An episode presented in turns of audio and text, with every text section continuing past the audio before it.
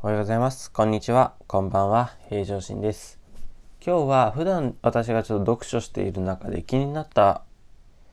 というか、まあ、勉強になったなっていう言葉がありましたので、そこをちょっと今日紹介をさせていただきます。まあ、ちょっと本の内容は、えー、省略しますけれども、人間っていう、まあ、哲学的なお話はなりますが、よく自分は自分はって言うじゃないですか。これってその自分っていうまあ自らっていうですね自分とこの言葉をこう2つ分けてみると自分の字ですね最初の方の一文字は自然の中の自然の中の同じ字になりますよね。で最後の文の方はまあ分身と分けるって書きますよね。なので自然の分身っていうのが自分だよっていうふうに書いてあった時にあなるほどなって思いました。まあよくまあそのまあ私は宗教的なこうあの無宗教で運信仰なんですけれどもでもなんでここの地球にわざわざまた日本に生まれたんだろうって思うことはやっぱあるんですよね。で、じゃあなんで人間に生まれたの時っていうか、よく自分自分って使うんだけれども、じゃあ自分の言葉と、まあ、自分のあるべき姿っていうのはどういう意味なんだろうと思ったことがあるんですよ。で、そういう時に調べた時に、まあそういうこういう言葉に出会ったんですけれども、まあ理学療法士する上で、やっぱり、まあこっちもプロなのでですね、医学的な知識をこう、わかりやすく説明して、まあ、実際体の動かし方を再度、え患者さん自身に学んでいただいて、え日常生活に復帰してもらうなり仕事に復帰してもらうなりするんですけれどもやっぱり自分を知らないというかまあ私が偉そうなことも言えませんがやっぱり正しい使い方ができてなかったりとかまあ自分でこう正しく動かしてるって思った時にはやっぱ見当違いのとこを動かしていたりとかまあもしくは動かせていなかったりとか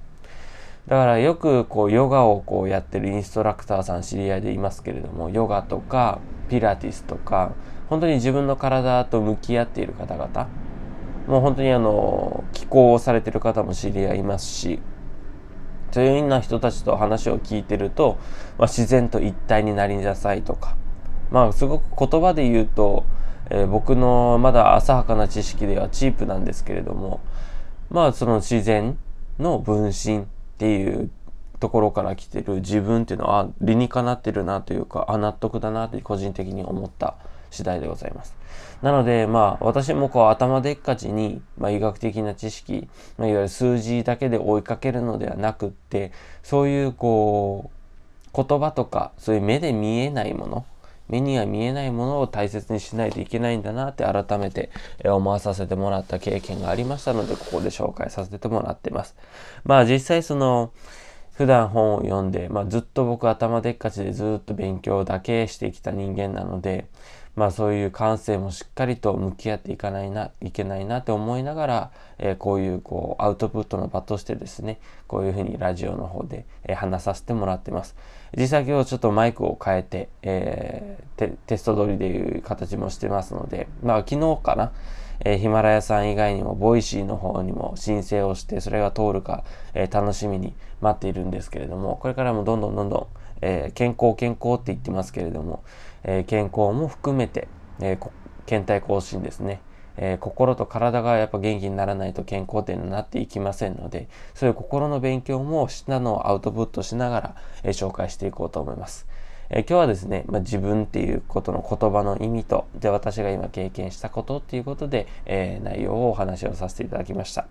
まあ、この内容の質もですね、どんどんブラッシュアップして上手くなっていくように努力していきます。よろしくお願いします。では内容以上とさせていただきます。ご清聴ありがとうございました。それではまたお会いしましょう。